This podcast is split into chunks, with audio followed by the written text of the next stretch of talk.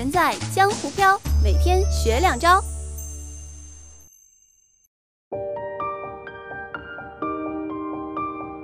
理解自己，理解世界，打开人生更多可能性。大家好，我是李松伟。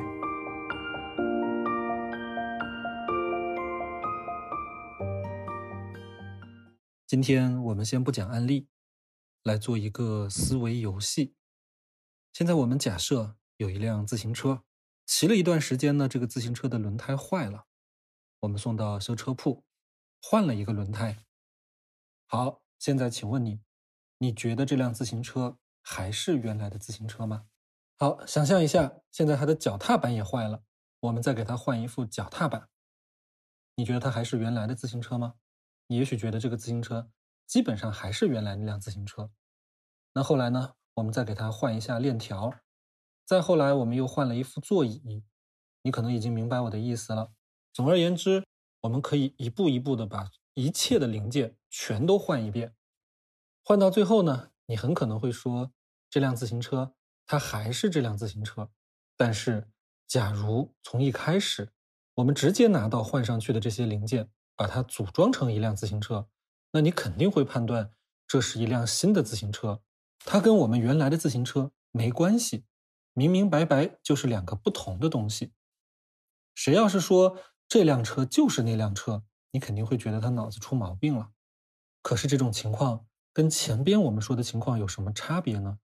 为什么在之前，当他一步一步更换的时候，你就会觉得它还是原来的那一辆？这个差别啊。就在于我们认识的过程。如果一个事物是一点一点的发生改变，我们在认识的过程中呢，就会为它保留一定的连续性。即使它在不断的发展变化，甚至最后变成截然不同的东西，但是在我们的思维当中，还是会认为这个东西一直是原来的东西。很有趣，对吗？不过我猜你会想，这个问题跟现实有什么联系？我们为什么要玩这种头脑游戏？其实它背后啊，就是我们今天要讲的观点——发展观。上节课呢，我们讲到了起名字。我们说起名字是为了把一些不断变化的东西给固定下来，这是在我们思维过程当中一直在发生的转换。我们有很多被叫做是问题的东西，比如说孩子不爱学习呀，伴侣吵架呀，两个人的性格不合适啊，我们觉得就是这样了，这个就是问题。它是一个固定不变的存在，而这种思维呢，会给我们的生活带来很多不必要的困扰。反过来说，如果我们可以用发展变化的眼光来看这些问题，就会带来一些意想不到的效果。接下来我们具体解释，什么是发展观呢？就是认识到事物的发展变化过程。唯物辩证法告诉我们，万事万物都在不断的变化当中，静止是相对的，变化是绝对的。这话没错，但是好像只能在书本上理解，放到现实生活中，好像就有点用不上。为什么呢？因为我们的神经结构，它习惯了把很多事物当做是静止不变的东西来加以认知。这方面最著名的一个教训叫做揠苗助长。课文我们都学过啊，有人担心田里的庄稼长得太慢了，他想要帮忙，所以就人为的把它们都拔高了一截。那反而害了这些庄稼。这个道理很简单，但是你有没有想过，为什么会有揠苗助长的想法？它背后实际上就隐藏着一种认识论。他认为苗已经停止生长了。理智上我们知道苗没有停止生长，它只是长得很慢。但是缓慢的变化我们是看不到的。想一想，如果你用肉眼盯着一颗庄稼，你不可能看到它在长大。你盯着它看一个小时，看两个小时。它好像还是那么高，那你很容易就得出结论，说说这是一个静止不变的东西，它跟塑料做的假花没有区别，真的没有区别吗？当然不是。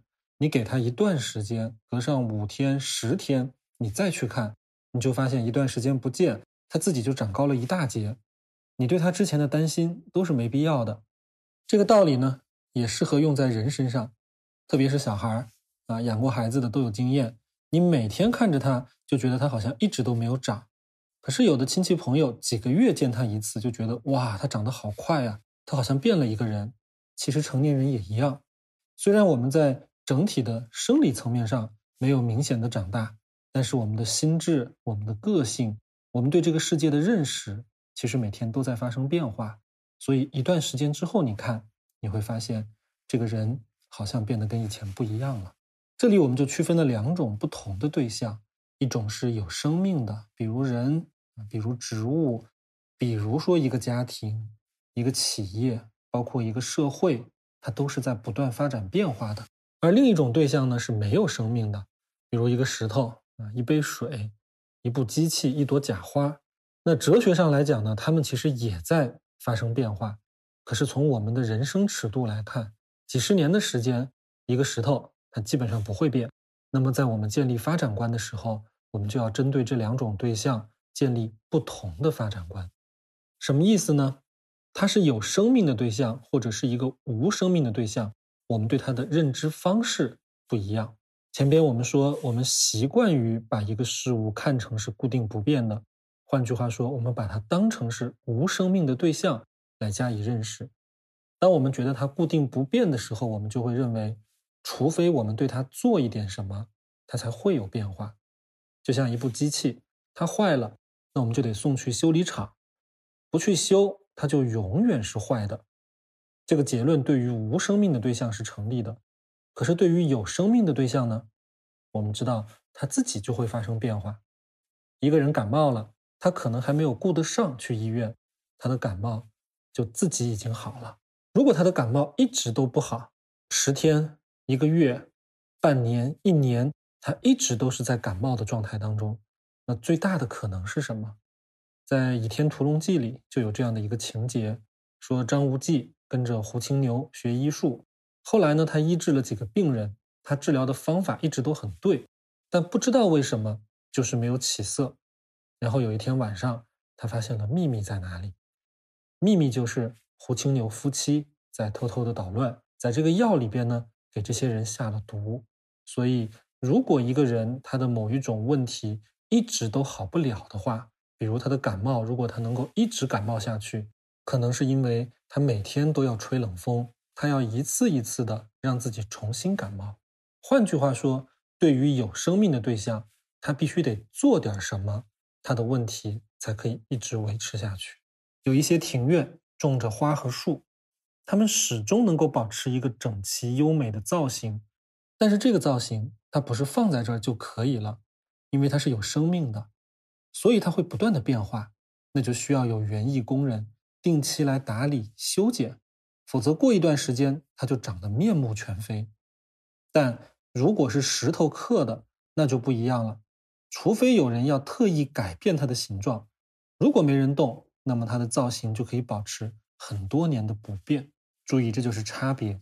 对于无生命的对象，不变是常态，除非你做了什么，它才有变化；而有生命的对象，变是常态，除非你做了什么，它才会保持不变。好，如果你理解了这个思路，那么这里就会有一个很有趣的误解了，因为在我们的认识上呢，我们倾向于忽略那些有生命的对象。它在不断发展变化这件事情，而我们会把它看作是一成不变的东西，所以在他们身上发生问题的时候，我们就会想，我要做点什么，这个问题才会有变化，好像得由我来想办法解决这个问题。所以你知道为什么会有揠苗助长？他看到的不是活生生的庄稼，他把庄稼看成了是一朵假花，那他当然会觉得。这个东西它不够高，我必须得做点什么，它才会变高一点。这种错误啊，其实在我们生活中经常犯。比如一个小孩不好好学习，因为我们看不到他的变化，我们就很着急。这时候我们就会采用对无生命对象的认识，说他有一个缺点啊，缺点是不好好学习，那必须要我做一点什么，他才会改。不然他长大以后怎么办？他老了以后怎么办？他一辈子都会带着这个缺点，他永远都不会变，完蛋了。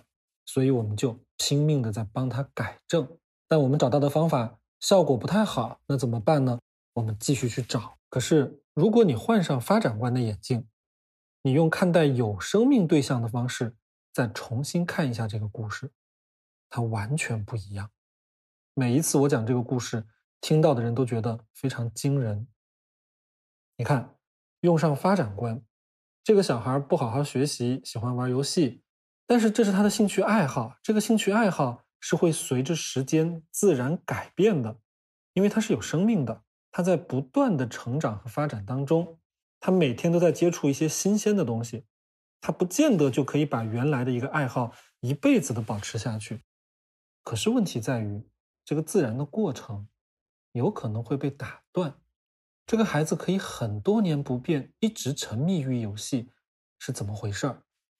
答案是，因为有人在做一些事情，帮这个孩子维持这个问题。就像那个园丁修剪花木一样，如果他不定期这么做，那那个花木就会长成其他的样子。同样的道理，这个人他也在定期的做一些事情，让这个孩子只能继续保持对游戏的兴趣。你猜，做这件事情的人是谁？答案常常就是他的父母。父母在做什么呢？父母每天在跟孩子斗智斗勇，用各种方式来说服、教育、帮助这个孩子改正他的问题，但恰恰为这个问题赋予了无穷的魅力。我做家庭咨询的时候，经常遇到这种情况：孩子其实对游戏本来没那么热衷，可是因为父母的强烈反对，反而激发了他的逆反心理。你不让我玩，那我偏要玩给你看。你说这个误解是不是致命的？父母觉得问题就在那里，我必须做点什么才能解决。但其实他什么都不做，这个问题反而没办法长时间的维持。我这样讲呢，可能有的人会觉得难以接受，特别是从情感上。有人会说：难道我辛辛苦苦做了那么多，我还做错了吗？难道什么都不做就可以解决问题吗？那万一问题越来越严重怎么办？的确如此，所以并不是说什么都不做就是好的。这节课的核心是告诉你，做事要有技巧，不要使蛮力，要学会用发展的眼光来看问题。还记得上节课我举的例子吗？现在电子竞技选手已经是一种新兴的职业。那这样来看，打游戏这个事情没有对错之分，所以这个孩子并不一定会因为打游戏而一事无成。甚至打游戏有可能就是他将来的事业，那也有可能这个孩子他打了一段游戏之后，发现自己在这个事情上实在没有天赋，他发现自己在另外的事情上会更有兴趣和成就感，可能是画画，可能是音乐，可能是体育，也可能是某一门学科。针对有生命的对象，只要我们戴上发展观这副眼镜，去看他自己发展和变化的规律。就可以帮助我们尽可能的利用他的资源，促成那些好的变化，而不是看到说必须得我要做一点什么，对方才能改变一点。那样的话，自己也累，也可能会限制了对方。如果遇到问题，特别是人的问题，不要把这个问题当成是一块石头、一朵假花，而是把它想成一颗种子、一朵云。你给他一点时间，他自己就会慢慢的改变。如果它真的长时间可以保持同样一个形状，那你要注意了，一定有人在暗暗的付出努力。这是一种非常有用的思维方式。当一个问题被长期维持的时候，不是首先去想我要做点什么来改变这个状态，而是去想，哎，这个问题它长期存在这里，那是谁在做什么来维持它的不变呢？为了帮助大家掌握这种思路。这节课我们来做一个发展观的练习。我教大家一个很有用的提问技巧，叫做悖论提问。现在就请你写出一个自己最近比较头疼的问题，这个问题是跟人有关的。比如说，夫妻之间总是吵架啊，老公不帮忙干家务活。你先试着用传统的观点，把这个问题当成是无生命的对象所发生的，所以它是一个固定不变的东西。那你就写下来，你认为可以解决这个问题的方法。接下来，请你把它看作是有生命的对象，你用发展观的视角把它看作是可变的。那就请你写出有哪些方法可以维持这个问题长时间的不变。为了帮助你的思考，你可以用一种很奇怪的思路。假如说有一个很荒谬的设定，大家有一个比赛。比赛看谁能维持这个问题维持的时间更长啊，赢的人有一百万奖金，所以每个人都要竭尽所能的维持自己的伴侣不帮忙干家务活，一年甚至五年、十年，在这十年当中，谁的伴侣要是忍不住干活了，你家就赚不到这一百万了。当然，你不能让他知道这一点，所以得靠你自己。那你就得好好想一想，为了拿到这笔奖金，你要做什么才能让他一点活都不干？举个例子，你可以大吼大叫啊，跟他吵，让他在家里待不住，这样的话他就没法在家里干活了。或者呢，你可以不断的把他说成是一个不干家务活的人，而且你跟身边的每个人都说，造成他的心理暗示。或者你还可以说，每一次。你看到他准备干活的时候，你赶紧去批评他干的不好，然后把这个活给接过来自己做。还有哪些方法？你还可以自己去想。那么悖论提问法呢，是给了我们这样一个反向思考问题的角度。尽管并不存在这么荒谬的比赛，但现实生活当中，我们经常是在无形中做着同样的事情，来维持一个人几年、十几年的不变。那么我们采取这样反向的思考。就可以帮助我们对问题的维持因素理解的更多一点。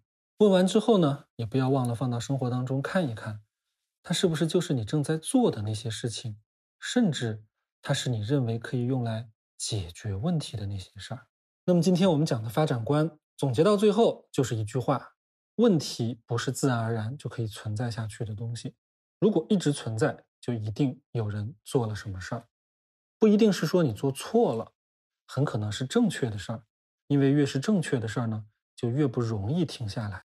在我们的信念当中，有的事情就应该这么做，它是正确的，正确的事儿就应该被坚持。比如我刚刚讲孩子打游戏的案例，父母用尽一切方法阻止孩子玩游戏，这件事情父母当然认为是正确的，所以就不断的做。但恰恰是因为他不断的做，也许孩子打游戏这件事情才会被维持下来。在电影《我不是潘金莲》里边有一句经典台词：“县长责怪法院院长判错了案，导致李雪莲纠缠了十年。法院院长很委屈地说：‘十年前正是因为我判对了，才有了今天。’这句话很有深意。好好想一想，如果你也有一个问题保持了十年，那么你做对了什么，才会让这个问题保持到今天？”你可能有点疑惑啊，为什么我做事情做对了，反而会维持这些所谓的问题？那我们到底要怎么做？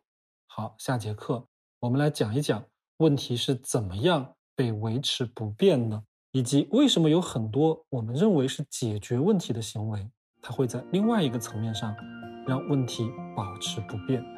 那我们要如何促成真正的改变呢？好，我们下一节课再谈。